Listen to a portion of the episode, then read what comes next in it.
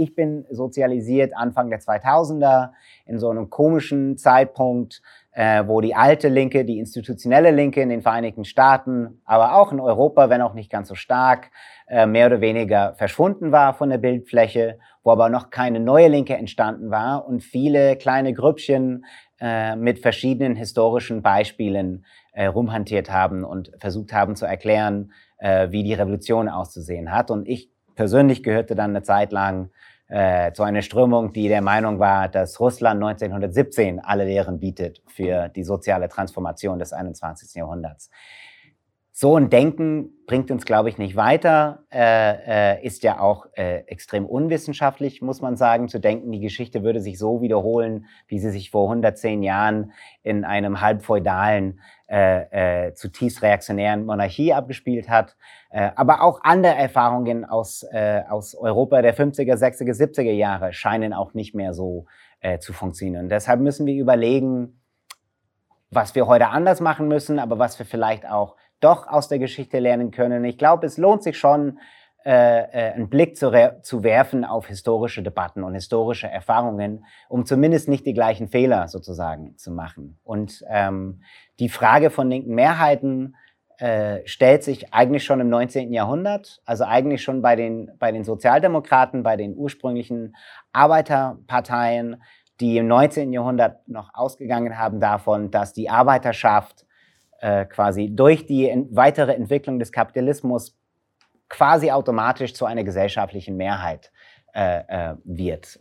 Engels hat, ähm, es gibt so ein lustiges Zitat von Engels in seiner Einleitung zu den Klassenkämpfen in Frankreich, äh, Ende des 19. Jahrhunderts, wo er schreibt, äh, ich habe das Zitat nicht parat, aber er schreibt sowas wie, wenn es jetzt so weitergeht, dann haben wir innerhalb von wenigen Jahren die Mehrheit der Gesellschaft hinter uns. Es wird keine Revolution brauchen, wir werden einfach die Parlamente übernehmen, weil wir jetzt schon ein Viertel der Wähler stellen und in zehn Jahren, 15 Jahren sind wir die Mehrheit. Und dann merkt er aber an, das Einzige, was uns gerade noch aufhalten könnte, wäre eine größere militärische Auseinandersetzung.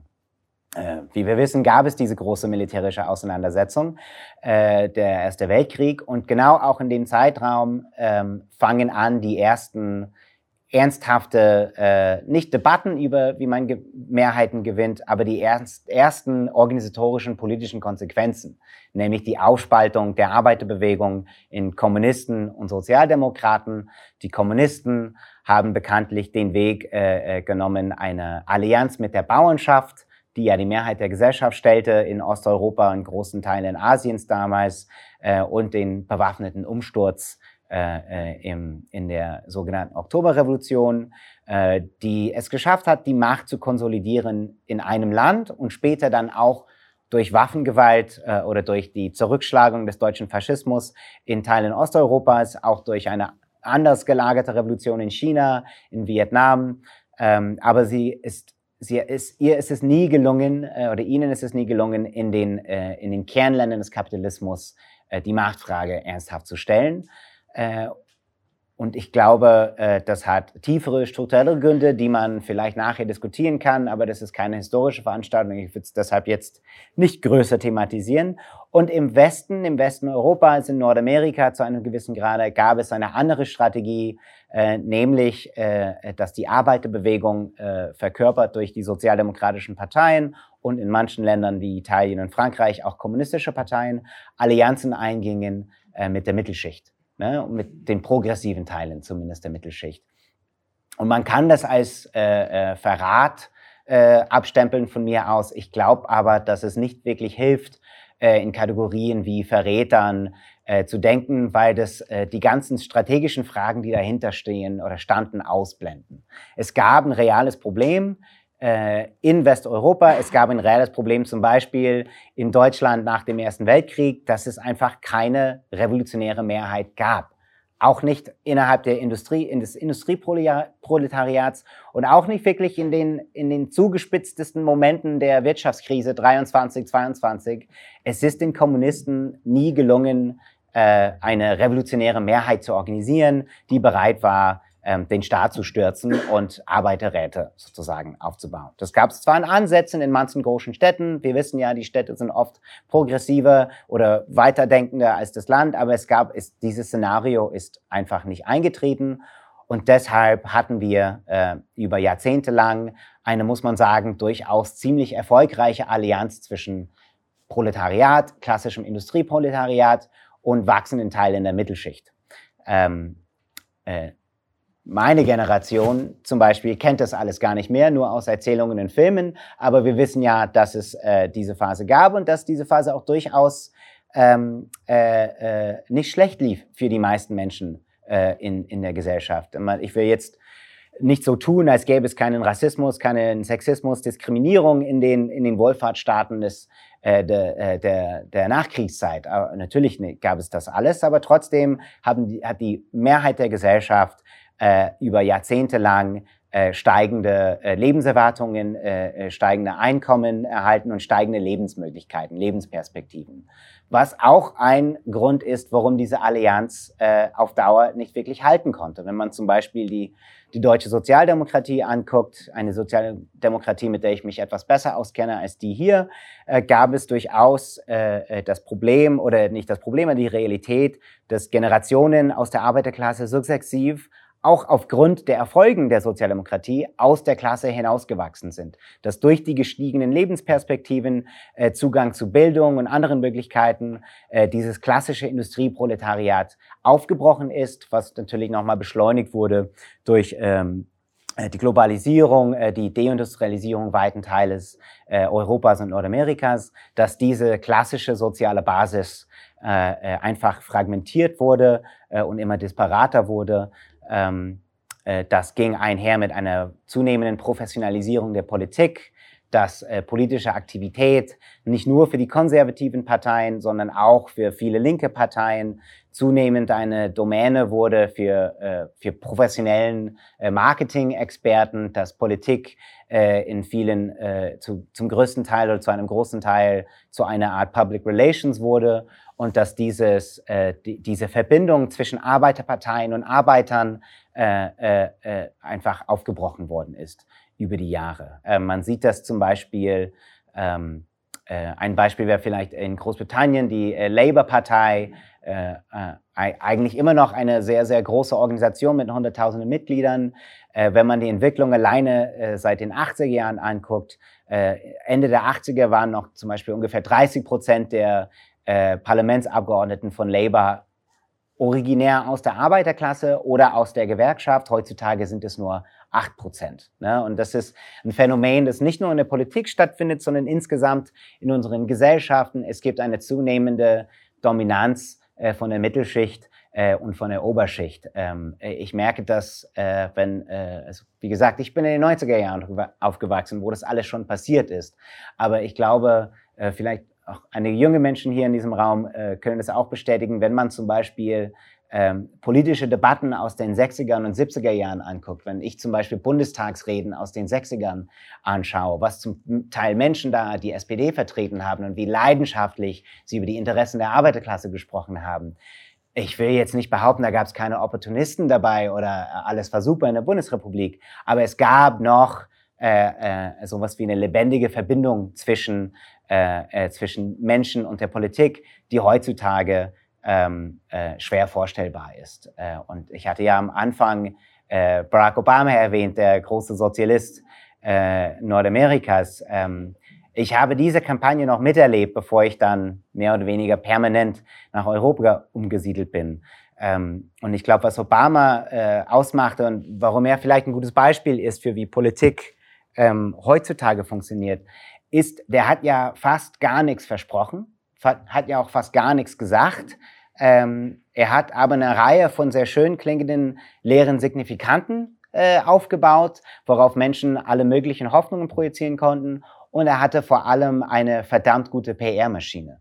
Ähm, ich weiß, dass äh, wir auch gerne über sein Organizing-Projekt äh, sprechen und dass das für viele Menschen in Europa so ein inspirierendes Ding geworden ist. Und es stimmt auch, dass Barack Obama, Barack Obama, Barack Obama sehr innovative äh, und effektive Organizing-Mechanismen eingesetzt hat, aber letztendlich nur um eine Wahl zu gewinnen und hat danach diese ganze Maschine komplett ähm, runtergefahren. Ähm, das ist, ich weiß, alles wird in den USA etwas größer gemacht, ist etwas lauter, ist etwas bunter, ist etwas extremer. Aber wir sehen das auch in Ansätzen in der europäischen Politik, dass jeder große europäische Politiker versucht, so eine ähnliche Inszenierung nachzumachen. In Deutschland ist das besonders ausgeprägt und besonders bitter peinlich. Aber jeder Sozialdemokrat äh, versucht sich dann ähnlich zu inszenieren. Es funktioniert nicht ganz so gut, aber diese, äh, dieses äh, dieses Verständnis von Politik als letztendlich Public Relations äh, und Marketing hat sich ähm, äh, flächendeckend, würde ich sagen, äh, durchgesetzt. Und das ist so ein bisschen äh, der Rahmen, in dem dann unsere Generation oder meine Generation versucht, äh, linke Politik neu zu machen oder neu zu erfinden. Ähm, äh, für viele von uns oder wahrscheinlich für alle von uns war die Finanzkrise 2008 eine sehr prägende Erfahrung. Auch diese Realisierung, dass die Versprechen von Bildungsaufstieg etc. nicht eingelöst werden, dass man in den USA erst recht über Jahrzehnte bleib verschuldet bleiben wird, wenn man bloß ein Bachelorstudium abschließen wollte, hat verständlicherweise Hunderttausende, Millionen Menschen radikalisiert, aber sie hatten kein Vehikel für diese Radikalisierung. Sie hatten keine organischen Andockungspunkt mehr. Ähm, ich kann das, äh, ich kann mich sehr gut daran erinnern, wie ich, ich war damals schon selbstbewusster kleiner Marxist. Ich hatte so ein paar Lenin-Bücher gelesen und ich war sicher, okay, jetzt fängt es wirklich an, jetzt fängen die Straßenproteste an, jetzt werden Barrikaden gebaut, wie können die Leute das hinnehmen, dass Millionen, nee, Quatsch, Billionen Dollar an die, an die äh, Banken überwiesen werden. Und es trat nicht ein, ähm, weil, jetzt bisschen kluger, ein bisschen älterer, bisschen mehr Politikwissenschaft äh, gelesen, auch bisschen mehr Lebenserfahrung gesammelt, verstehe ich, dass ohne diesen Modellen, ohne diesen eingeprägten Denkmustern und auch Strukturen die Menschen nicht elementar sofort zur Waffe greifen, sozusagen. Ähm, und stattdessen hatten wir dann ein paar Jahre später Occupy, die Indignados, die Besetzung von Syntagma in Griechenland, äh, Syntagma Platz meine ich, durchaus ein bewegendes äh, Moment, äh, eine prägende Erfahrung für eine Generation von jungen Menschen, aber auch eine Erfahrung, die letztendlich, so bitte das auch klingt, mehr oder weniger ins Nix gelaufen ist. Wir haben Bilder wie wir sind das 99 Prozent, also gewisse Muster haben sich etabliert, um die Ungleichheit der Gesellschaft irgendwie auszudrücken. Ähm, aber es hat nicht wirklich in äh, festere, dauerhafte Strukturen gemündet. Was wiederum, glaube ich, dann den Rahmen bildet, für was wir seitdem erlebt haben. Und ich würde ich würde spekulieren oder ich würde die These aufstellen, wir stehen gerade am Ende eines ungefähr zehnjährigen Zykluses, den man mehr oder weniger, also politischen Zyklus, den man, der Begriff ist nicht perfekt, aber den man ungefähr als Linkspopulismus bezeichnen kann. Und äh, ich, wie gesagt, äh, Populismus ist äh, für mich nichts Schlimmes. Der, Begriff hat eine lange Geschichte in den Vereinigten Staaten. Es ist nicht etwas, wovor ich Angst habe. Ich glaube, die Linke muss populistisch sein. Sie muss populär sein. Sie muss die, die Sprache der normalen Menschen in Anführungszeichen sprechen. Äh, aber was ich meine mit Linkspopulismus ist eine Reihe von Kampagnen, äh, die Anfang der 2000, äh, 2010er Jahren anfingen. Äh, ich rede von Bernie Sanders, ich rede von Podemos, von Jean-Luc Mélenchon, von Jeremy Corbyn, die zwar sehr unterschiedlich waren, äh, in verschiedenen politischen Kontexten stattfanden, aber doch gewisse Ähnlichkeiten hatten. Und äh, das ist zum Beispiel, ähm, sie waren alle in manchen Ländern mehr, in manchen Ländern weniger, aber alle haben die strategische Herausforderung, die die Sozialdemokratie vor 70 Jahren angehen musste, äh, äh, nochmal vor Augen führen müssen, nämlich wie bauen wir eine Mehrheit? Die Frage, die ich heute beantworten soll. Äh, und es lief darauf hinaus, teils bewusst, teils unbewusst, aber wenn wir empirisch gucken, wer stand hinter diesen Kampagnen, sie waren immer irgendwie geartete Bündnisse zwischen einer jungen, prekarisierten Mittelschicht, also die Verlierer der Finanzkrise, die Menschen, die Journalismus studiert haben oder was weiß ich und dann 2009 festgestellt haben, es wird keinen Job geben für sie und die äh, restlichen Teile des alten Industrieproletariats, der Gewerkschaften, zum Teil auch der Sozial sozialdemokratischen und anderen linken Parteien. Es war ein äh, äh, prekäres Bündnis sozusagen, weil eben keine festen Strukturen oder durchaus, es gab durchaus feste Strukturen. Die Gewerkschaften gibt es noch, das wissen wir ja. Es gibt noch die großen Parteien. Sie sind aber alle wesentlich kleiner und wesentlich schwacher als vor 50 Jahren. Und diese Bündnisse wurden meistens zusammengehalten von einer meistens top-down äh, Kampagnenstruktur, die sehr stark medial fokussiert war. Und das ist, glaube ich, nicht unbedingt äh, wegen falschen Entscheidungen äh, in der Führung dieser, dieser Kampagnen, sondern auch notgedrungen äh, aus der Situation, in der wir uns befinden, wo Massenpolitik, äh, wie man das im 20. Jahrhundert kannte, nicht mehr wirklich existiert, wo die Menschen sich nicht äh, äh, äh, qua natürlich äh, in solchen Strukturen organisieren und wo auch abseits von Politik und Gewerkschaften insgesamt äh, gesellschaftliche Verbände und äh, sogenannte starke Bindungen stark zurückgehen. Und in diesem Kontext war die naheliegendste Antwort diese stark medial inszenierte Kampagnen, um mehr oder minder charismatische Führungspersönlichkeiten aufzustellen.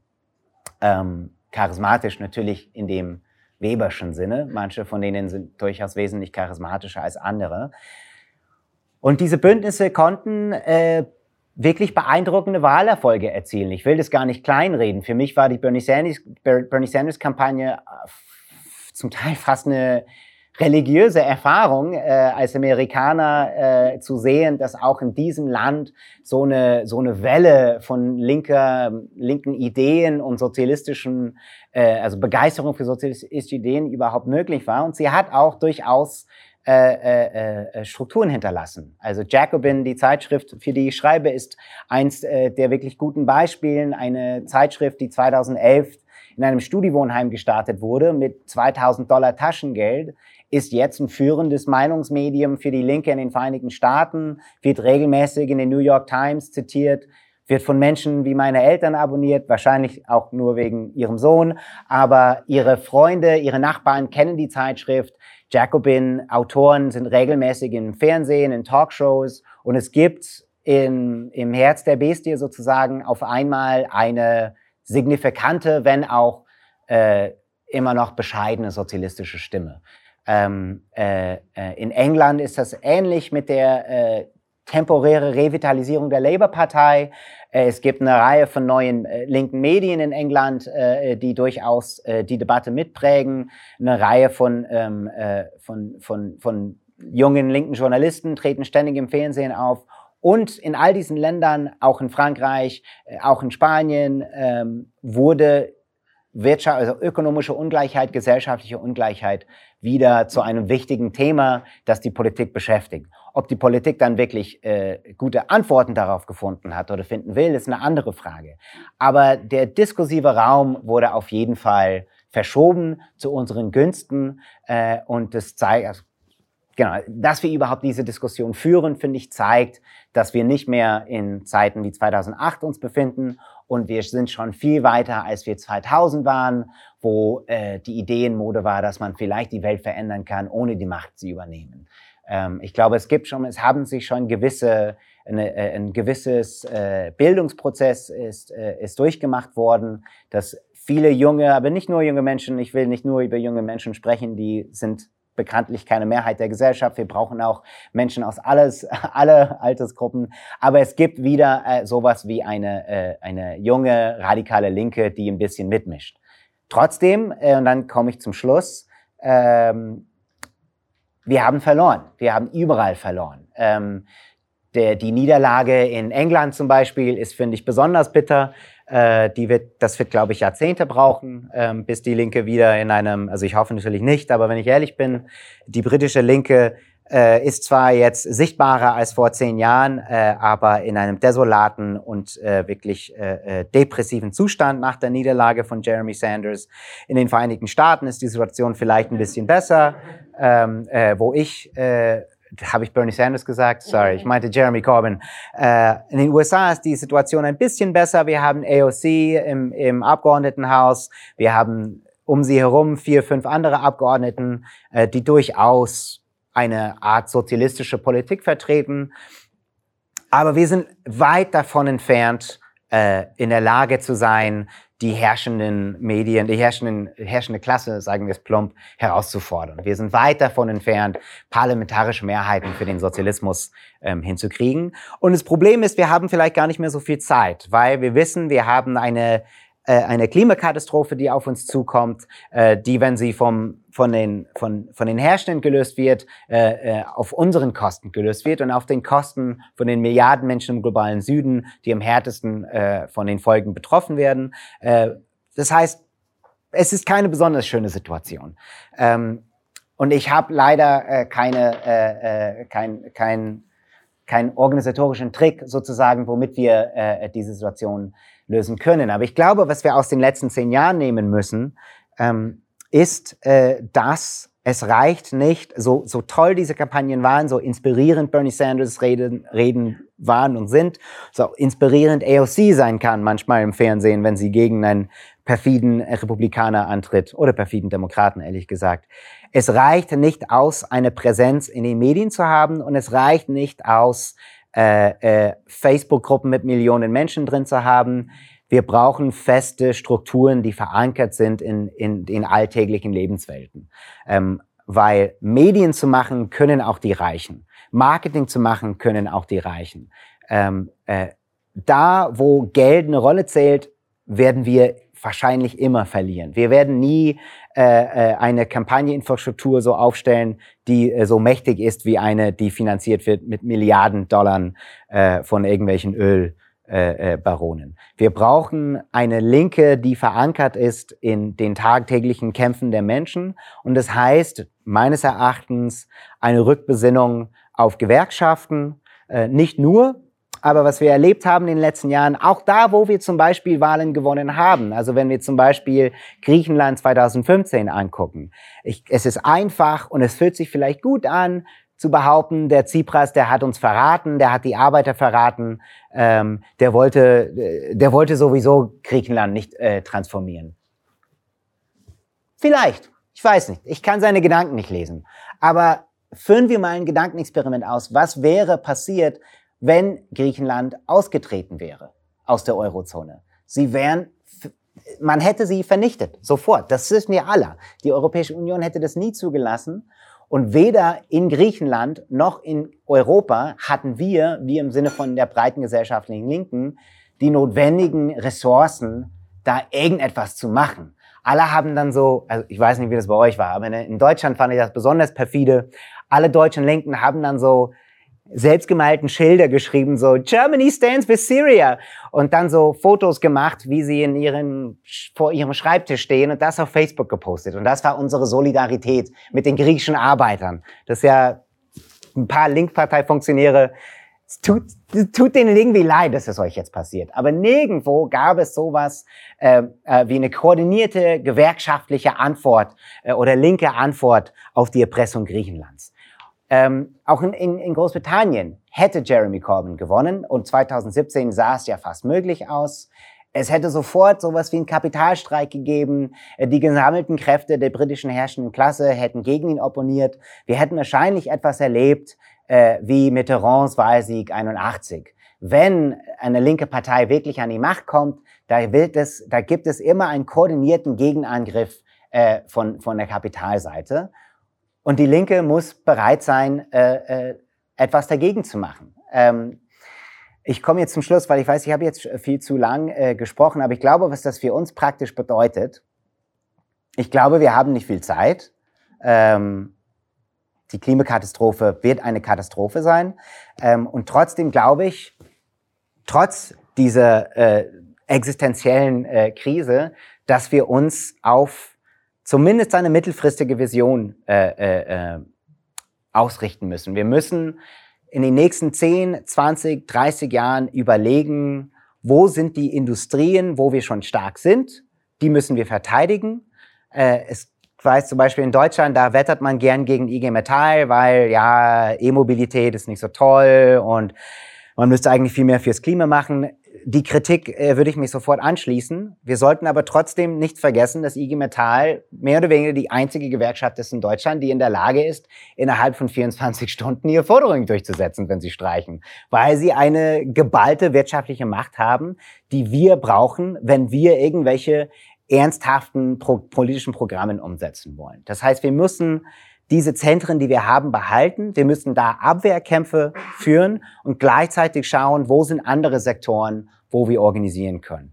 Der Dienstleistungssektor, Bildung, das sind, also da ist unerhe unerheblich viel Potenzial da, auch wenn leider diese Sektoren der Wirtschaft nicht die gleiche gesellschaftliche und wirtschaftliche Macht ausüben können, äh, wie Schwerindustrie zum Beispiel. Trotzdem, die Linke muss ihre Aufgabe darin sehen, dahin zu gehen, äh, wo die junge prekarisierte Mittelschicht und prekarisierte Arbeiterklasse sich befindet und wo sie nicht organisiert sind, ähm, äh, sie zu organisieren. Das reicht aber natürlich nicht aus. Ähm, wir brauchen auch den politischen Arm. Und wie genau der aussehen soll, denke ich, hängt immer von Land zu Land und zum, vom politischen System zu politischen System ab.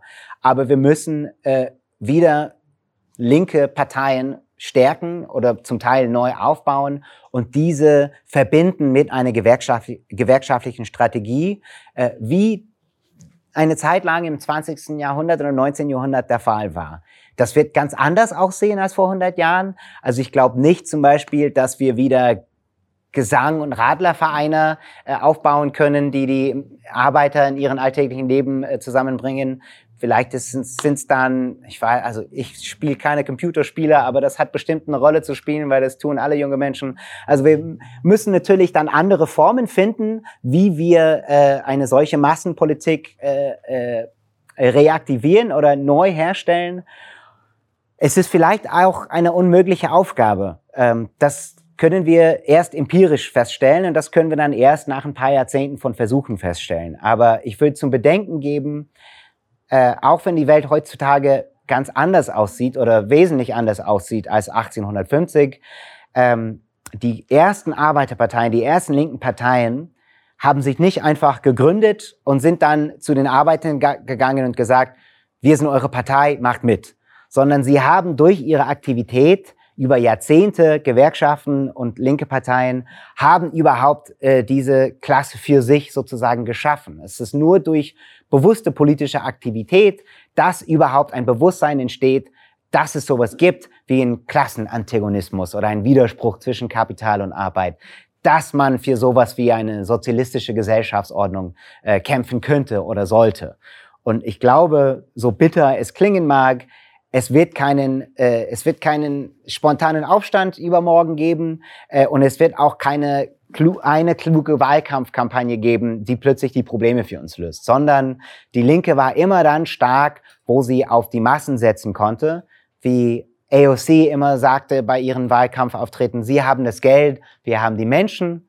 Das ist sehr einfach äh, äh, zu sagen, aber dahinter steckt auch eine Wahrheit, nämlich, dass die Linke nur stark ist, wenn sie eine gesellschaftliche Mehrheit organisiert und in der Lage oder vertritt und auch in der Lage ist, sie während äh, äh, Wahlsaison und auch außerhalb äh, zu organisieren und wirtschaftliche Hebel äh, zu bedienen, um äh, äh, die Mächtigen äh, äh, äh zu Zugeständnissen zu erzwingen. Und das würde wiederum, jetzt komme ich wirklich zum Schluss, sorry Pascal, in so eine Lage zu kommen, wo die Kräfteverhältnisse so zu unseren Günsten verschoben werden, dass wir wirklich politische Forderungen durchsetzen, dann können wir darüber diskutieren, wie kommen wir zum Sozialismus. Man kann viel darüber diskutieren, was was ist schiefgelaufen im 20. Jahrhundert?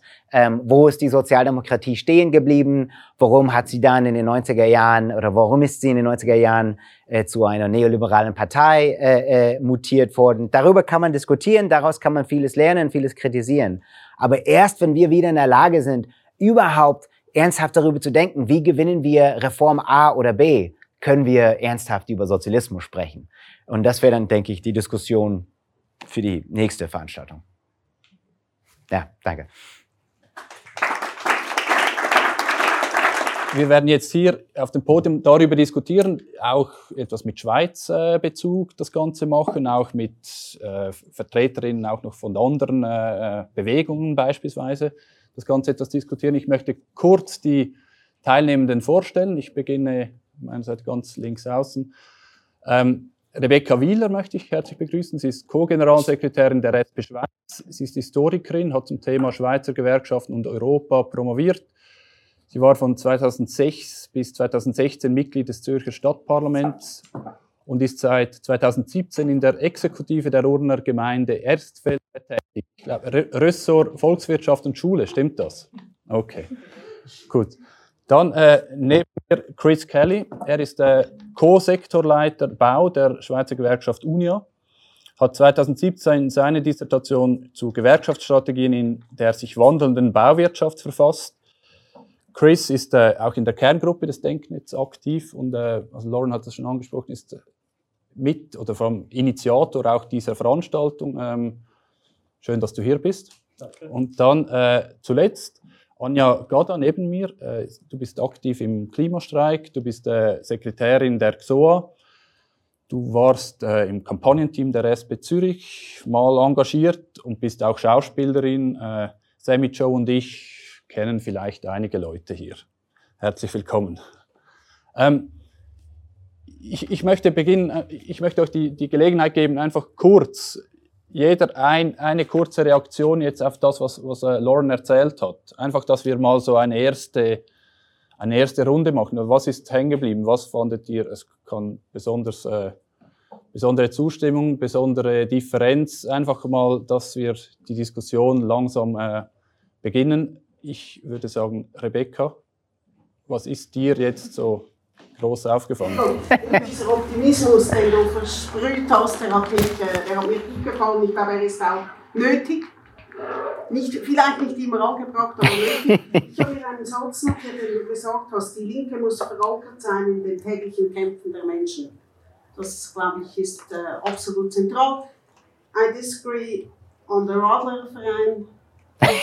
Das wäre ein zentraler Punkt, dass es mir vielleicht scheint, aber ich denke, dazu kommen wir noch.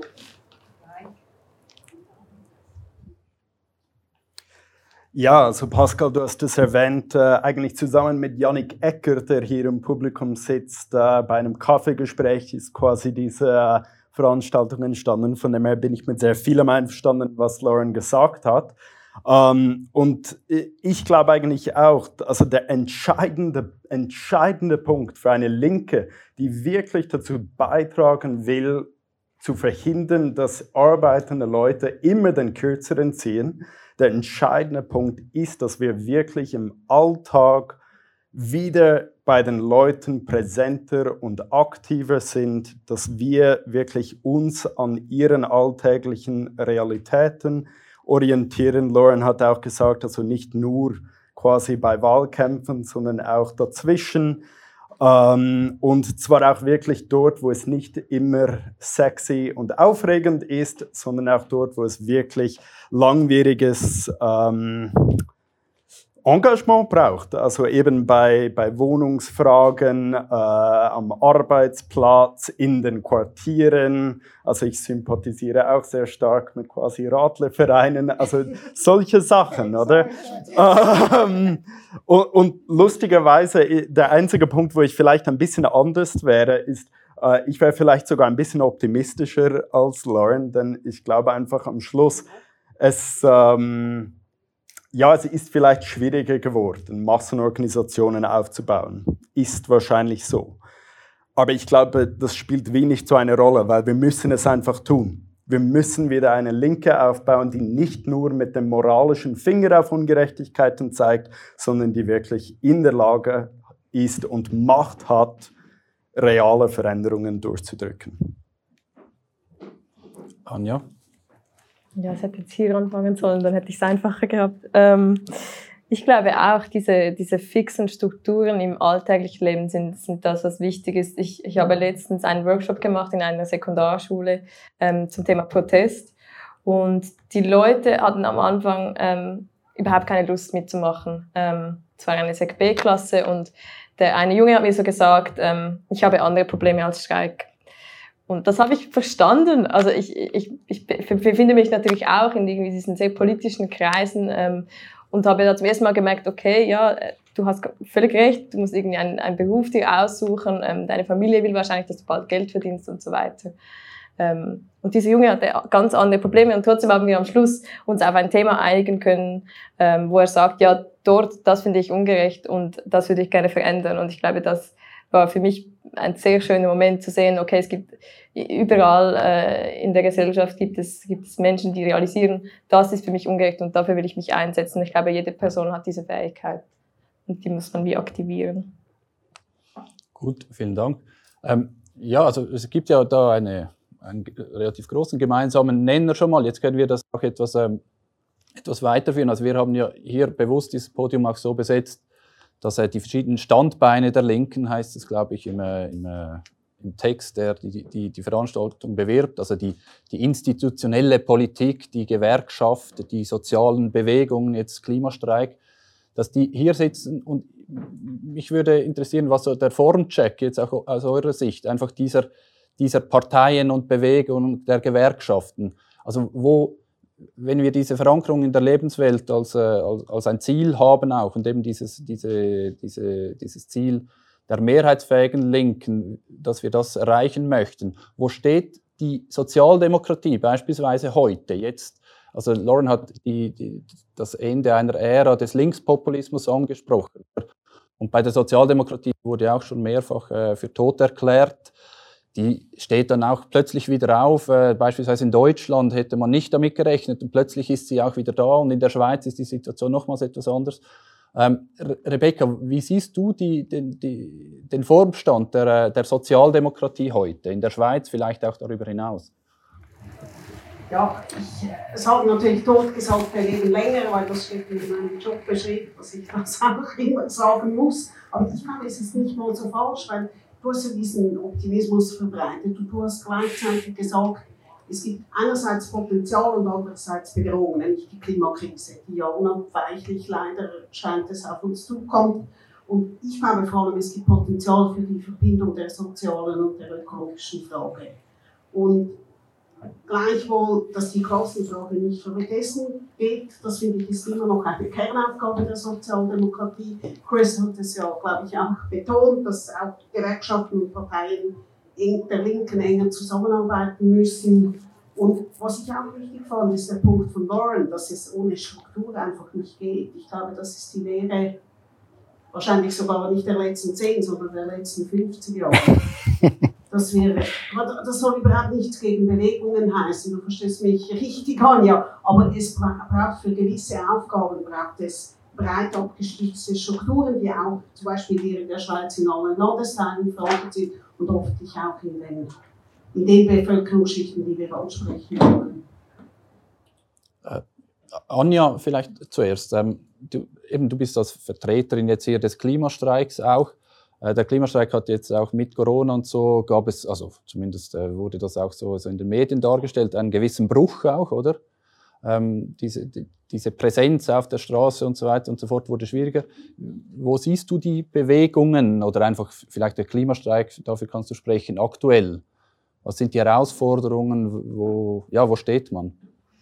Ja, also ich glaube eben, dieses, ähm, es gab in den Medien ein, ein sehr ähm, düsteres Bild, ähm, dass unsere Bewegung absolut tot ist und nicht mehr existiert. Und ich glaube, das stimmt nicht. Ich, ähm, ich denke, es kommt immer in Wellen. Eine soziale Bewegung kann nicht äh, permanent in den Medien sein, sie kann nicht permanent Streiks organisieren. Das hat auch mit äh, Woman Manpower äh, zu tun, dass, dass, nicht, dass man einfach nicht so viel Energie investieren kann permanent. Ähm, man macht es natürlich auch freiwillig, man wird nicht bezahlt, da kommen sehr viele Themen dazu.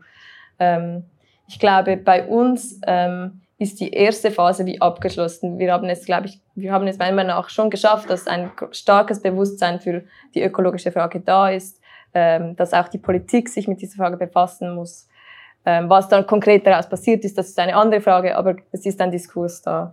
Ähm, und ich glaube, was jetzt von, von unserer Seite her was ich schön finde, wenn von der Bewegung her eine Zukunftsvision kommen kann und das als eine Art Maximalutopie, wie wir uns eine Welt vorstellen, ähm, eine, die komplett anders ist, wie, wie, wie das uns die, die bürgerliche Mehrheit vielleicht erzählt.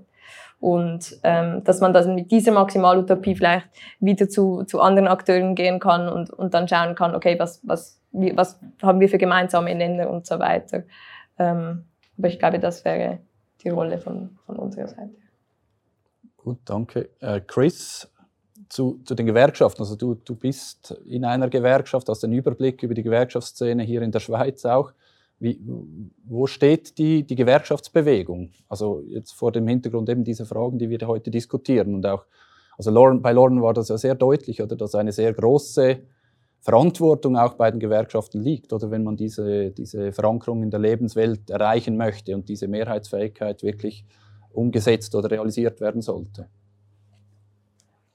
Ja, ich glaube, wir haben jetzt ein paar Mal so in zumindest Nebensätzen ein bisschen von politischen Blasen gesprochen und Bubbles. Und ich meine, wir jetzt, die alle hier sitzen, wir sind nicht unbedingt repräsentativ für die meisten Leute. Wir interessieren uns extrem stark für politische Sachen, zitieren Lenin und Kautsky und etc. etc. Aber das ist die Mehrheit der Leute nicht. Und ich glaube, die zentrale Stärke der Gewerkschaftsbewegung, und das war auch der Grund, warum ich ähm, irgendwann entschieden habe, meine Energie in diese Gewerkschaftsbewegung zu stecken, ist wirklich, dass sie zumindest das Potenzial hat, umfassend zu sein. Und zwar wirklich umfassend im Sinne von, sie holt Leute ab, die sonst nicht unbedingt ähm, viel mit der Politik oder überhaupt etwas mit der Politik zu tun haben und ähm, geschweige denn sich quasi zur Linke zählen. Und ich glaube, die, sie machen das natürlich, weil die Gewerkschaftsbewegung, die setzt quasi beim elementarsten Faktor im Kapitalismus überhaupt an, nämlich wie sind meine Arbeitsbedingungen an einem Ort, wo ich doch einen sehr großen Teil von meinem Leben verbringe? Und ganz banal gesagt, wie zahle ich meine Rechnungen, wie zahle ich meine Miete, ähm, wie finanziere ich, dass meine Kinder ein erfülltes Leben haben. Und ich glaube, also am Schluss vom Tag, das, das sind einfach für sehr viele Leute doch die matchentscheidenden Fragen. Uh, Martin Luther King hat mal sehr schön gesagt, was nützt mir das Recht, in einem inklusiven Restaurant zu sitzen, wenn ich mir einen Burger nicht leisten kann? Und ich, ich finde das sehr treffend auch glaube ich, jetzt ohne zu polemisieren, aber doch für sehr viele Debatten, die heute in der Linke laufen. Und für mich insofern die wirklich die reale Stärke der Gewerkschaftsbewegung ist, sie schafft es, Leute abzuholen, die sonst nicht unbedingt viel mit der Gewerkschaft am Hut haben, äh, die sich vielleicht sogar vom politischen Establishment absolut verarscht fühlen. Und sie, sie geht sogar noch weiter, weil sie lässt diesen Menschen wie eine Möglichkeit, sich tatsächlich auch an dieser Auseinandersetzung zwischen oben und unten zu beteiligen, also Teil von diesem Kampf zu sein. Und indem die Gewerkschaftsbewegung auch zeigt, in erster Linie läuft der Kampf immer zwischen oben und unten, hat sie auch eine enorme Macht, weil es sind natürlich die Arbeit, Lauren hat das ein paar Mal angedeutet, es sind die arbeitenden Leute, die in diesem in dieser Gesellschaft doch ähm, das System lahmlegen können, wenn sie das wollen. Aber umgekehrt, das passiert natürlich nicht alles automatisch. Und Leute kommen nicht, die organisieren sich nicht bei den Gewerkschaften, einfach weil wir tolle Ideen haben oder weil sie finden, ja, ich will auch mehr Lohn, sondern das, und also die Arbeitgeber, die schauen natürlich auch nicht tatenlos zu, sondern es braucht bis Systematik und Präsenz. Und ich glaube vor allem auch gerade in der aktuellen Zeit, wo arbeitende Leute immer mehr zur Kasse gebeten werden für die Untaten der Elite, dann müssen wir auch in der Gewerkschaftsbewegung ein paar Gänge hochschalten, weil arbeitende Leute brauchen und verdienen auch Gewerkschaften, die liefern können.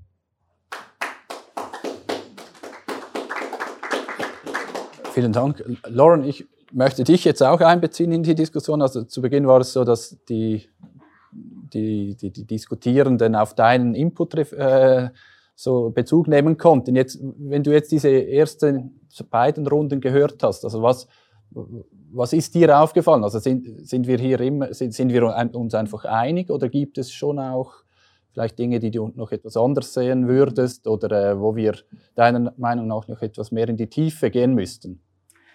Ähm, hm. Wir scheinen erstmal relativ einig zu sein. Ähm, ich würde vielleicht äh, ein bisschen versuchen, ein bisschen äh, zu irritieren sozusagen, ähm, weil ich glaube, mh, hm, was will ich eigentlich sagen? Also was ich eigentlich sagen will, ist, äh, ich habe ja gesagt, die Linke muss in den tagtäglichen Kämpfen der Menschen verankert sein. Das stimmt. Äh, es gibt aber ein gewisses Verständnis davon, das zum Beispiel in der deutschen Linken sehr weit verbreitet ist, äh, äh, den man zusammenfassen kann mit dem Satz, die Kämpfe verbinden. Es ist zum Beispiel in der Linkspartei, wo ich Mitglied bin, es ist ständig die Rede davon, wir müssen die Kämpfe verbinden, wir müssen sie zusammendenken. Was das aber in der Praxis heißt, ist völlig unklar. Ich würde postulieren, es ist auch unklar, einfach weil die Linke in Deutschland nirgendwo in der Lage ist, irgendwas zu verbinden im Moment. Und solange, also wenn man so machtlos ist, dann äh, kann man auch so schwadronieren und schöne, schöne Sätze raushauen, die nichts bedeuten. Aber ich glaube, was dahinter steckt, ist vielleicht, oder ich glaube, was da, man müsste das, was dahinter steckt, ein bisschen auseinandernehmen oder genauer anschauen, weil es gibt, finde ich, spätestens seit den 90er Jahren äh, in der Linken einen inflationären Gebrauch von dem Wort Kampf.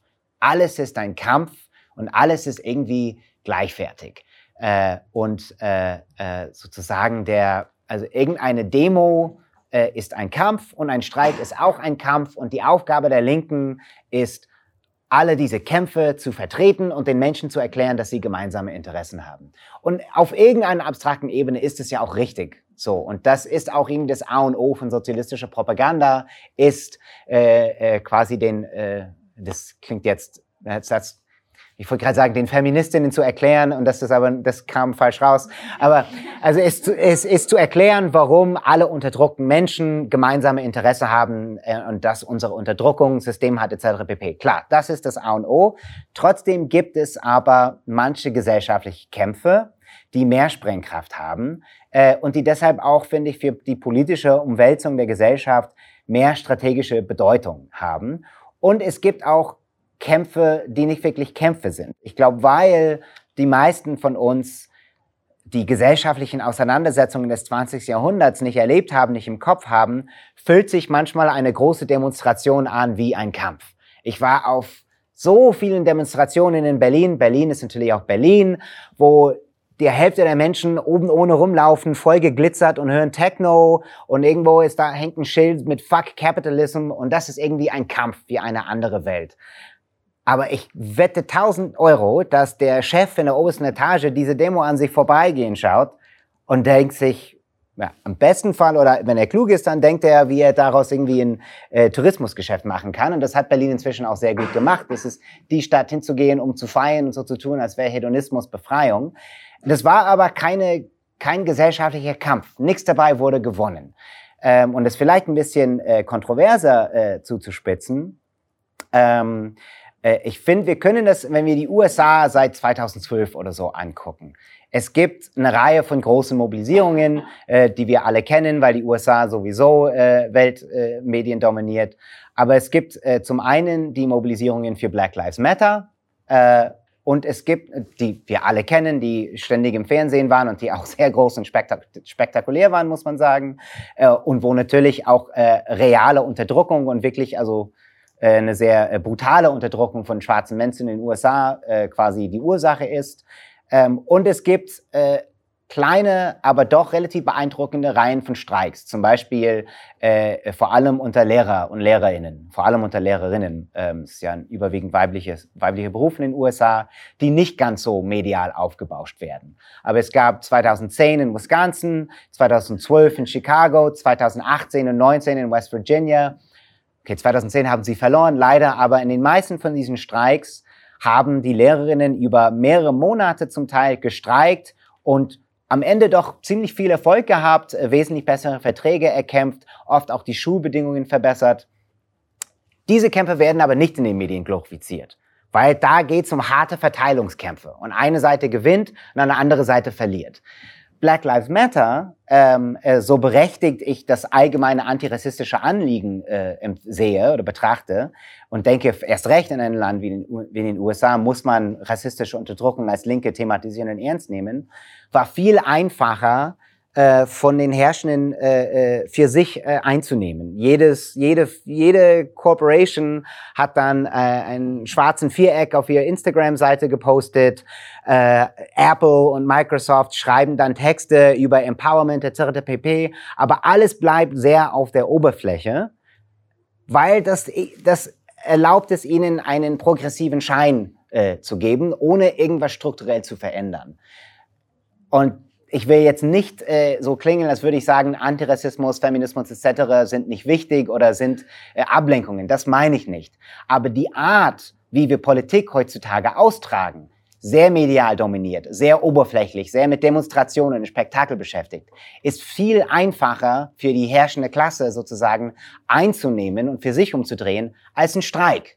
Weil du kannst, okay, vielleicht kannst du in einem Einzelfall Chris einkaufen, äh, äh, in, den, in den Chefetage schicken und dann ist der Streik vorbei. Aber in den allermeisten Fällen geht ein Streik um harte um Verteilungsfragen und da muss die Kapitalseite materielle Zugeständnisse machen. Und das ist auch der Grund, warum die Lehrerinnen von West Virginia äh, nicht von jedem Konzern äh, gehypt werden, warum sie nicht auf der Titelseite von Time Magazine und New York Times stehen. Weil der, da geht es um Klasseninteressen. Und ich glaube, ähm, wir müssen, wenn wir um Kämpfe reden, äh, jede Unterdrückung ist beschissen, jede Unterdrückung gehört bekämpft werden, aber es gibt strategische Sektoren, wo die Linke mehr gewinnen kann und wo wir, glaube ich, aus strategischen Gründen da mehr Ressourcen investieren müssen und uns weniger von äh, spektakulären Demonstrationen äh, berauschen lassen, die zwar Spaß machen, aber letztendlich, wenn nichts Mächtiges hinter ihnen steht, wie eine parlamentarische Mehrheit oder eine starke Gewerkschaft, die in den Streik treten kann, meistens nicht so viel dabei rumkommen wird. Okay, also vielen Dank. Damit hast du jetzt sicher das, ähm, das Feld noch etwas geöffnet oder auch die, die, ich meine, das ist etwas, das sehr umstritten auch diskutiert wird oder genau diese Fragen. Ich wollte das, wollte das auch ansprechen. Also diese Hoffnungen, die lange oder immer noch in, die, in eine Mosaiklinke beispielsweise gesetzt werden, diese Diskussion über intersektionale Klassenpolitik und so weiter und so fort. Was alles, äh, ich finde das auch, das, das hört sich gut an, aber die Umsetzung, oder was heißt das konkret? Da ist man bis, bislang noch etwas, äh, etwas schuldig geblieben, oder das, das funktioniert noch nicht so. Rebecca, du hast beispielsweise diese ähm, den sozial-ökologischen Wandel oder mit der, mit der, mit der Klimakatastrophe. Ähm, das ist die große Herausforderung, sozial-ökologisch zusammenzubringen. Aber auch dort gibt es natürlich, äh, gibt es, im Konkreten gibt es dort auch äh, unterschiedliche Interessen, oder? Da muss, damit muss man einen Umgang finden. Und was du angesprochen hast, ähm, äh, das können wir dann später oder ja, in Kürze dann auch noch das Publikum fragen oder Reaktionen da, da einholen. Diese, die Frage der Identitätspolitik, jetzt mal so grob gesagt, oder? Das war ja schon auch in der Schweiz und wenn wir jetzt hier in Bern sind, das war äh, in den letzten Wochen und Monaten doch ein größeres Thema. Diese, diese Band, die, die hier in Bern gespielt hat und so weiter und so fort. Und einfach die Frage, oder, ist das relevant und eine Falle für die Linke? Diese, diese Bewegung, ist das ein Problem oder ist es das nicht und wie damit umzugehen? Das würde mich interessieren, einfach, dass man das Feld jetzt öffnet für mal Reaktionen hier auf dem Podium und dann, ich habe auch schon gesehen, es gibt Reaktionen im Publikum, zustimmend und nicht weniger zustimmend und so weiter und so fort, dass man das dann öffnen kann und einfach auch, ja, in die Diskussion kommen kann. Vielleicht zuerst mal Anja, also wie siehst du das, diese, diese Verbindung Verbindung der Kämpfe oder Verbindung der Bewegungen, äh, diese Mosaiklinke, die sich bis jetzt tatsächlich noch nicht wirklich materialisiert hat oder in wirkliche Veränderung umgemünzt hat. Ja, ähm, also ich, ich sehe diese Verbindung vor allem auf persönlicher Ebene, dass sich einzelne Menschen für verschiedene Dinge einsetzen oder dass sich Bewegungen personell äh, vernetzen. Ähm, ich glaube aber, was jetzt du gesagt hast mit zum Beispiel Black Lives Matter, ich sehe nicht ähm, wieso nicht beides gehen kann. Ähm, dass eine Mainstream-Bewegung äh, wie Black Lives Matter auch einen riesen Mehrwert haben kann oder dass sehr viele äh, junge Menschen vor allem auch politisiert wurden durch diese Bewegung. Beim Klimacheck war es genau dasselbe.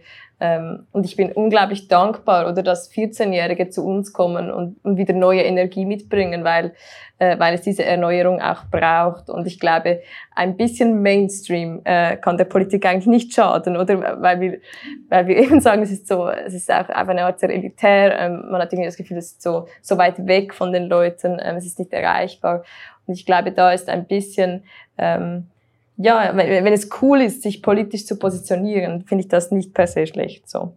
Und ich glaube, was, was beim Klimastreik jetzt zum Beispiel, was eigentlich sehr gut funktioniert hat, waren diese Lokalgruppen, ähm, die wir vor Corona gegründet haben, ähm, wo das Ziel war, eigentlich in Quartieren ähm, oder auch am Arbeitsplatz bei Vereinen eine Gruppe zu bilden, ähm, die eigentlich über, über einen anderen Nenner, eben zum Beispiel den Ort oder die Arbeit verbunden ist und sich aber überlegt, was, was will ich äh, an diesem Ort konkret machen ähm, für eben diesen sozial-ökologischen Wandel.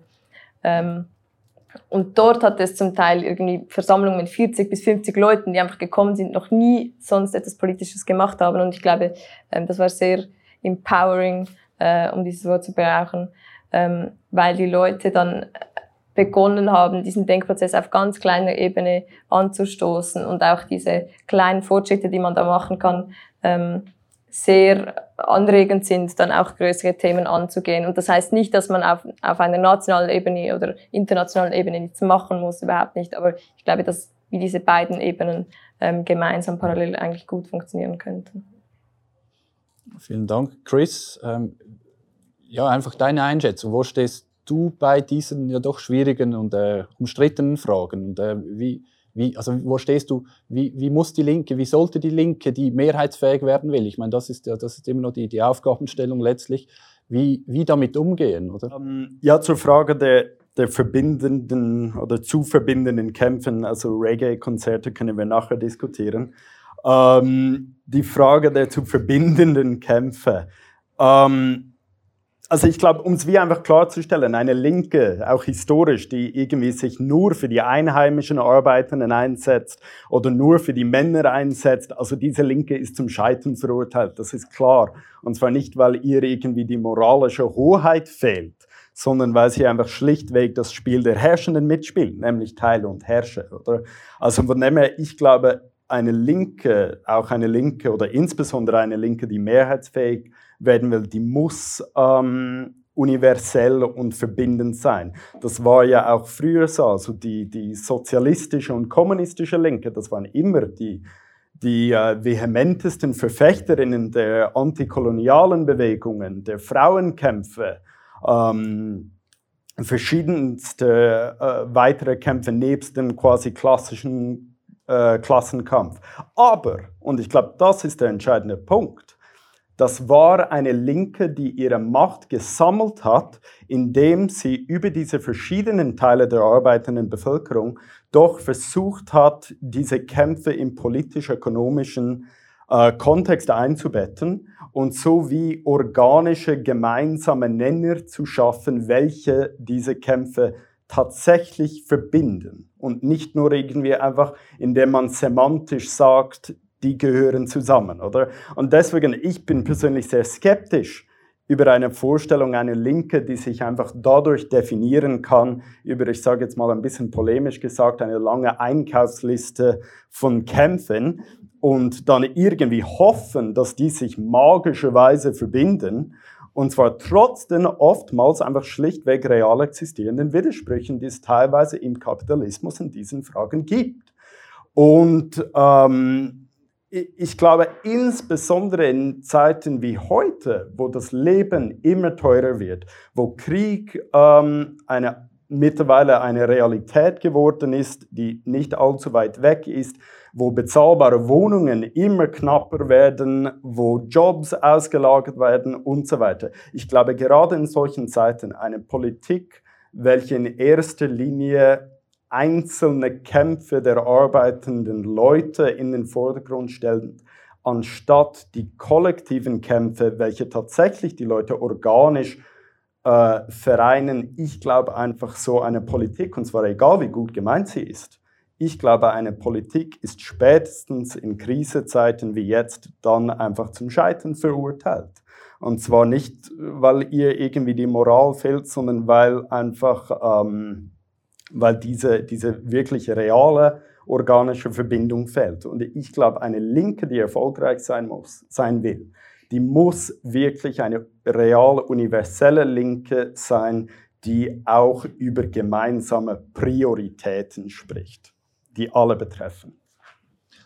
Rebecca, ähm, also ich meine, du bist wahrscheinlich eine Expertin auch in dieser Frage. Also ich weiß jetzt nicht, aber diesbezüglich äh, als SP oder als, als Co-Generalsekretärin der Sozialdemokratischen Partei, da kommen ja Leute in die SP, die über verschiedene Fragen politisiert werden. Oder das sind jetzt nicht alles einfach Klassenkämpferinnen, die dann SP-Mitglied werden. Das gibt's wirklich, äh, die kommen aus verschiedenen Milieus mit verschiedenen äh, Politisierungsmomenten, äh, äh, Erfahrungen. Wie, wie siehst du das und wie, wie bringt ihr jetzt in, in der Sozialdemokratie, in der SP Schweiz beispielsweise, diese Dinge auch zusammen, oder?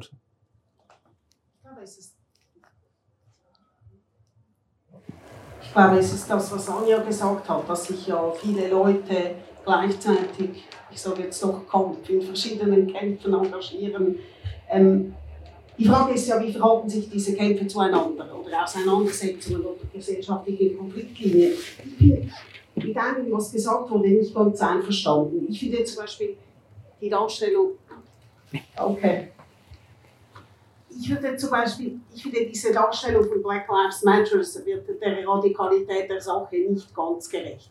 Natürlich ist es so, dass Konzerne das nutzen, aber ich meine, hinter Black Lives Matter stehen hunderte von Jahren Kolonialgeschichte und Ausbeutung des globalen Südens und eine Diskriminierung. Die meisten hier sind weiß, uns gar nicht vorstellen können. Und deshalb finde ich, ist das eine im Prinzip, obwohl ich eigentlich eine bekennende Vertreterin des Hauptwiderspruchs bin, ist das dennoch eine absolut radikale Kluft, die man nicht einfach überbrücken kann und wo es überhaupt keine Rolle spielt, ob Microsoft jetzt ein schwarzes Quadrat auf seinem Instagram-Account tut oder nicht. Das andere ist, sind die Linken immer progressiv. Ich, finde, ich bin nicht ganz einverstanden mit Chris, weil er gesagt hat, die Linken waren immer die größten Verfechter der Frauenrechte, wie soll ich sagen. Es gab noch nach dem Krieg gab es Gewerkschafter, ich spreche jetzt bewusst nur in der männlichen Form, die das, Alleinverd also das Alleinverdienermodell vertreten haben, Frauen, die gearbeitet haben, auch kritisiert haben und wo es sogar so weit gegangen ist, dass Frauen bestimmte Berufe gar nicht ergreifen durften. Und äh, eben über Race sprechen wir jetzt gar nicht, das geht auch zu weit, aber ich glaube, die Einheit ist einfach eine Illusion. Ich glaube, was wir verfolgen müssen, ist das Bildnis. Das ist das Konzept, was mir näher liegt, als, egal ob sie jetzt Mosaiklinke heißt oder nicht, aber es gibt ja immer wieder Punkte, wo man zusammenarbeiten kann. Und ich finde, Chris hat es absolut auf den Punkt gebracht mit diesem Zitat von Martin Luther King. That's the point, oder? Was nützt mir das inklusive Restaurant, wenn ich mir den Burger nicht leisten kann? Und das zeigt ja, dass sich die, alle diese Konflikte oder äh, Diskrepanzen oder äh, eben auch Klassen und andere Fragen jeden Tag immer wieder unterschneiden und wieder, wir sind am Schluss wieder bei Anja. Jeder, jeder und jede ist in einer anderen Form betroffen, engagiert sich an anderen Orten und immer wieder andere Leute kombinieren verschiedene Konfliktlinien und führen auch verschiedene Kämpfe. Darf ich vielleicht einfach noch kurz zu etwas, was Anja gesagt hat, ähm, weil ich finde das sehr wichtig. Es kann der Linke nicht schaden, ein bisschen mehr Mainstream zu sein. Äh, es ist noch lustig, wir haben vorher über die Reichweite von Jacobin gesprochen und äh, Basker Sankara, der Founder von Jacobin, er war mal in der Schweiz und hat hier an einer kleinen Veranstaltung im Bundeshaus und danach in Zürich ähm, äh, gesprochen.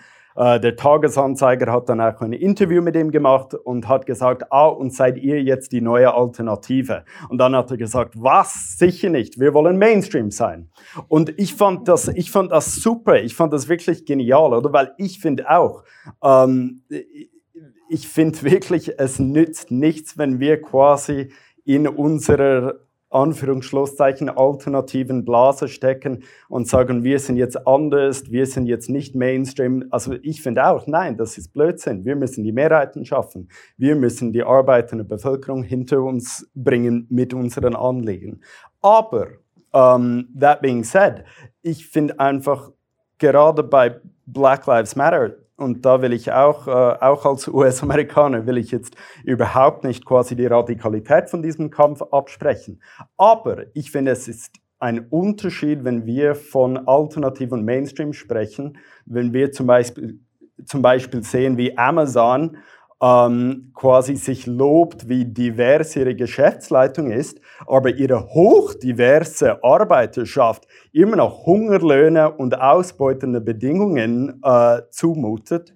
Und vor allem diese Pseudoradikalität, und zwar nicht von Black Lives Matter, sondern das, was sie selber propagieren, quasi benutzt, um abzulenken von der Tatsache, dass sie eben ihre, ich sage jetzt mal wieder hochdiverse Arbeiterschaft einfach schlichtweg ausbeuten. Und das ist für mich wieder der entscheidende Punkt, was auch ein bisschen das, was Lauren gesagt hat. Anja, ja, und dann gehen wir dann ins Publikum äh, mit der Reaktion. Ja, also ich meine, dasselbe äh, ist bei der Klimabewegung genau auch passiert. Also plötzlich hattest du überall Klimastreikende auf Swisscom, Handy-Abo-Werbung für klimaneutrale Abos und weiß ich was. Ähm, ja, ich weiß auch. Und ähm, trotzdem finde ich, das ist ja dann, das triggert ja dann die Leute genau. Wenn es dann eben Mainstream ist und die Leute ein bisschen darüber nachdenken, fragen sie vielleicht doppelt so, ja, was hat das jetzt genau mit Fridays for Future zu tun, oder? Und, und wenn du jetzt von, von Amazon sprichst, kann es halt sein, dass das einen riesen Shitstorm auslöst, oder? Weil, weil die Leute dann eben explizit hinschauen. Und ich bin auch ähm, völlig bei Rebecca, also bei, einem, bei einer Bündnisidee und so weiter. Ich glaube aber, dass die Linke sich dort schon auch ein bisschen, ja, dass wir dann uns schon auch ein bisschen selbst ähm, ja, hinterfragen müssen, ob wir das wirklich auch aktiv probiert haben ähm, in den letzten Jahren. So, weil ich von Seiten Bewegung kann ich sagen, es gibt immer eine gewisse, ja, den Versuch, eine Distanz zu wahren zu den Institutionen oder zum Beispiel zu den Parteien und so weiter. Ähm, und es ist immer ein Misstrauen da. Ist das jetzt wirklich der richtige Weg? Ähm, ist das nicht viel zu wenig radikal und so weiter? Ähm, aber auch von Seiten Parteien so, ja, was haben wir denn davon, äh, wenn wir jetzt mit dem Klimastreik etwas machen? Gibt es wirklich neue Mitglieder und so weiter? Ähm, und ich glaube, diesen kleinen Graben müsste man überwinden, wenn wir wirklich linke Mehrheiten schaffen wollen. Betrieb vor, vor institutioneller Politik, also ich mache jetzt kurz Zusammenfassungen. Die Frage der, der Vision irgendwo auch, ähm, da wurde, also der Sozialismusbegriff als, als, äh, als Begrifflichkeit, der wurde ja erwähnt, ist das der richtige auch? Äh, ja, kann das das Ganze abdecken? Und was Beat gesagt hat, diese ja, die Krisen, die hier sind und auch die, die, die Auseinandersetzungen. Also ich habe das ganz zu Beginn mit diesen Rationierungen, die plötzlich da, äh, einfach so Begriffe oder politische Konzepte, die bis vor kurzem nicht, nicht auf dem, auf dem, äh, in, in der Auswahl standen sozusagen, die sind jetzt da und was macht die Linke damit? Wer möchte beginnen? Lauren. Okay. Ja, äh, da sind viele äh, Fragen zu diskutieren. Ich glaube, ich würde gerne noch mal kurz über ähm, äh, noch mal kurz zu dem Punkt Mainstream zurückkommen, weil genau Jacobin wird von den Linksradikalen in den Vereinigten Staaten verteufelt als Normie Socialists, weil wir uns ja zu Mainstream äh, äh, benehmen und wollen irgendwie von der Mitte der Gesellschaft akzeptiert werden.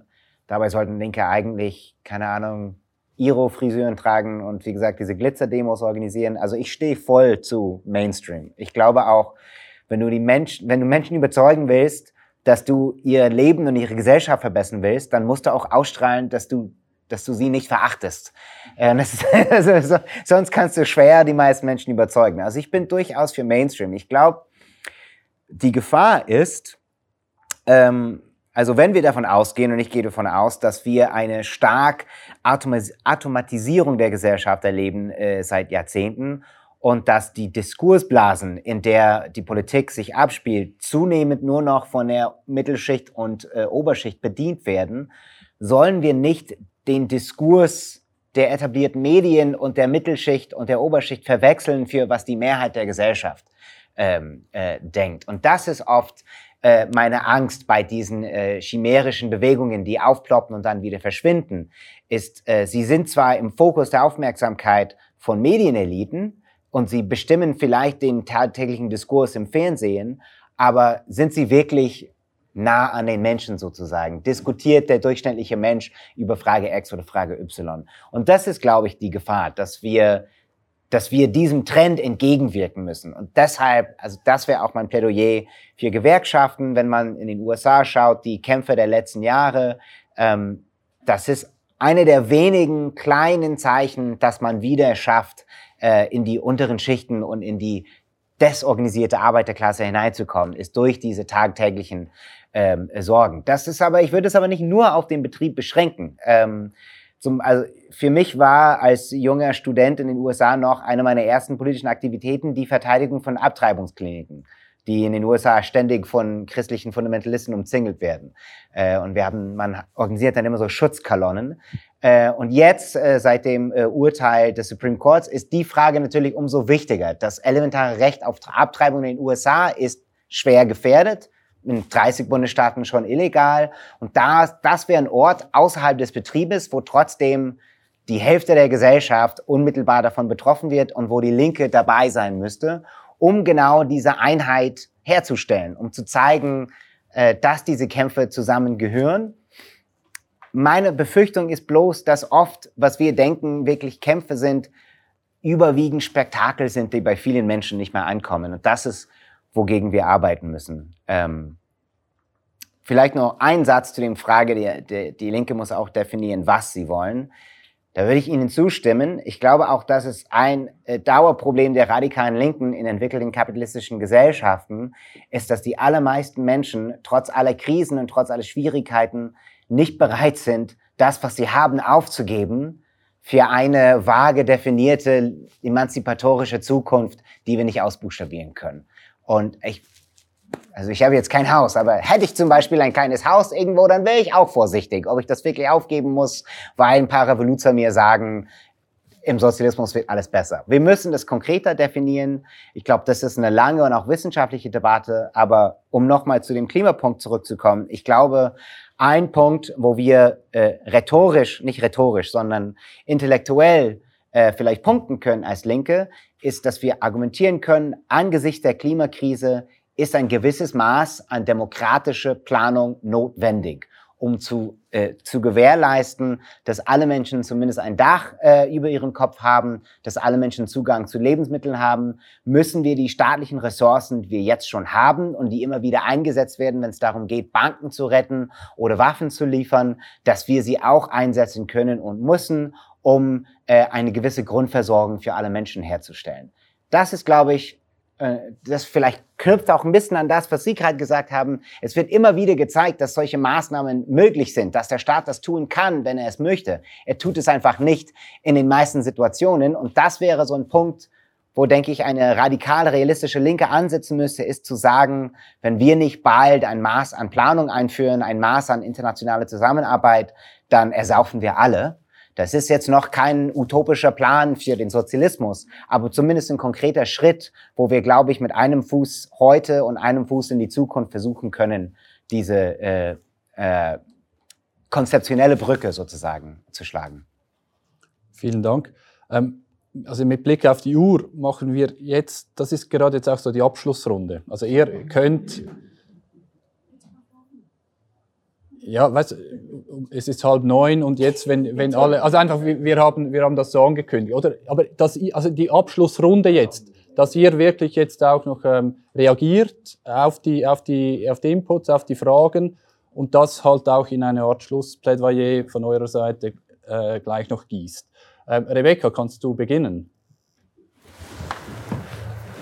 Ja, vielen Dank. Ich finde, Lauren hat ganz viel gesagt, wo ich mich eigentlich anschließen kann. Ich möchte auch Beat für sein Votum danken, weil ich finde, das wahnsinnig erhellend und auch absolut richtig, dass wir erstens in der Krise mittendrin sind und zweitens, dass wir, wenn wir einen Erfolg haben, erstens realisieren müssen, dass wir gewonnen haben und dann auch gleich weitermachen würden. Das ist natürlich ein Zeichen für die Schwäche einer Bewegung, wenn das nicht gelingt und das, deshalb finde ich das eine wichtige Feststellung.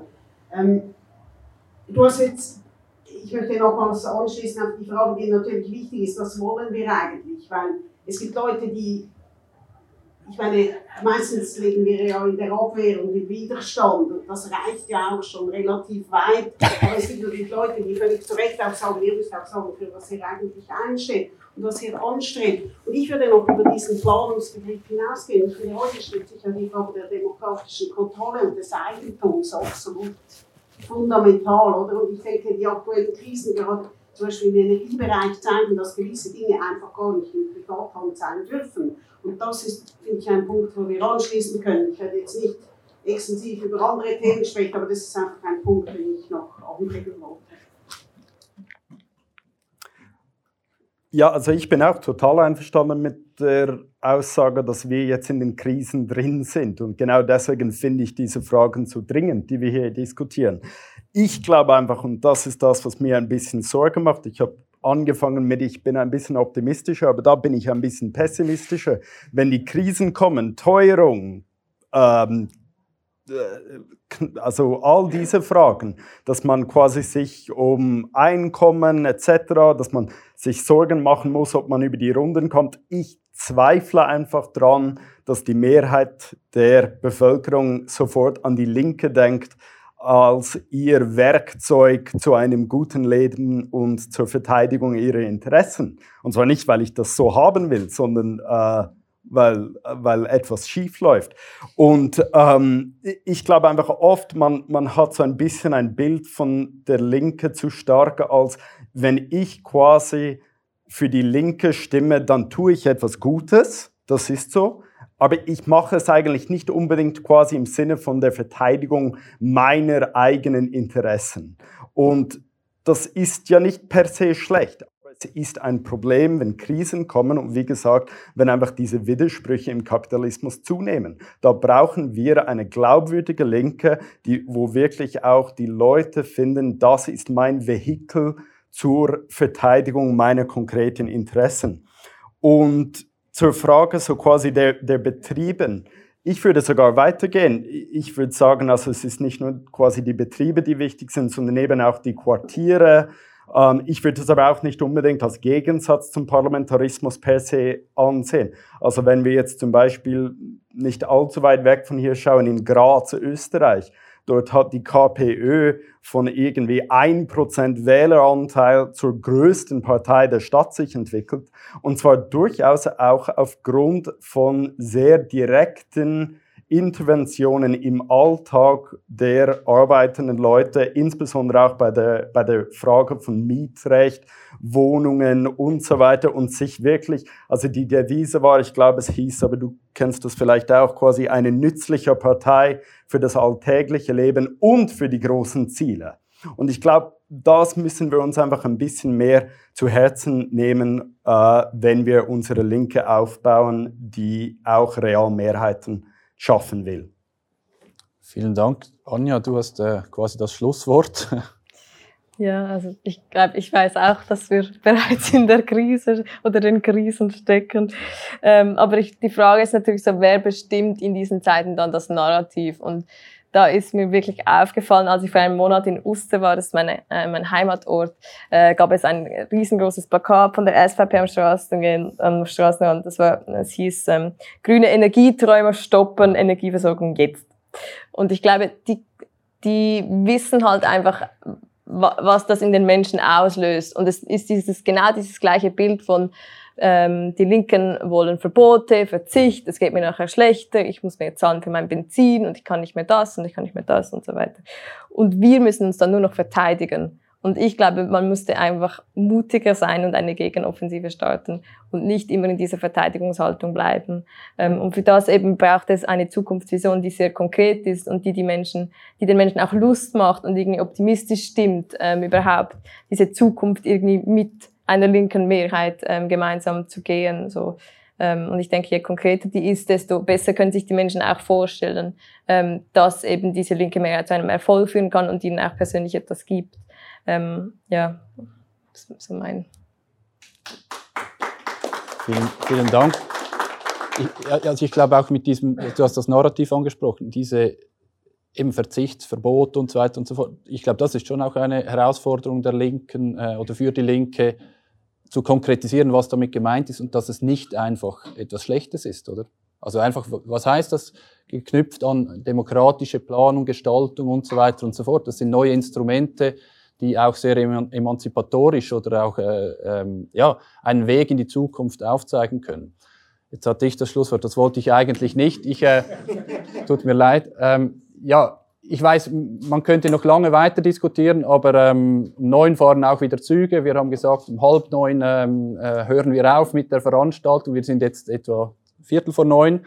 Ähm, ich danke euch herzlich fürs Kommen und die, die, Diskussion wird weitergehen und ich hoffe, ihr seid auch wieder mit dabei an einer nächsten Veranstaltung. Vielen Dank.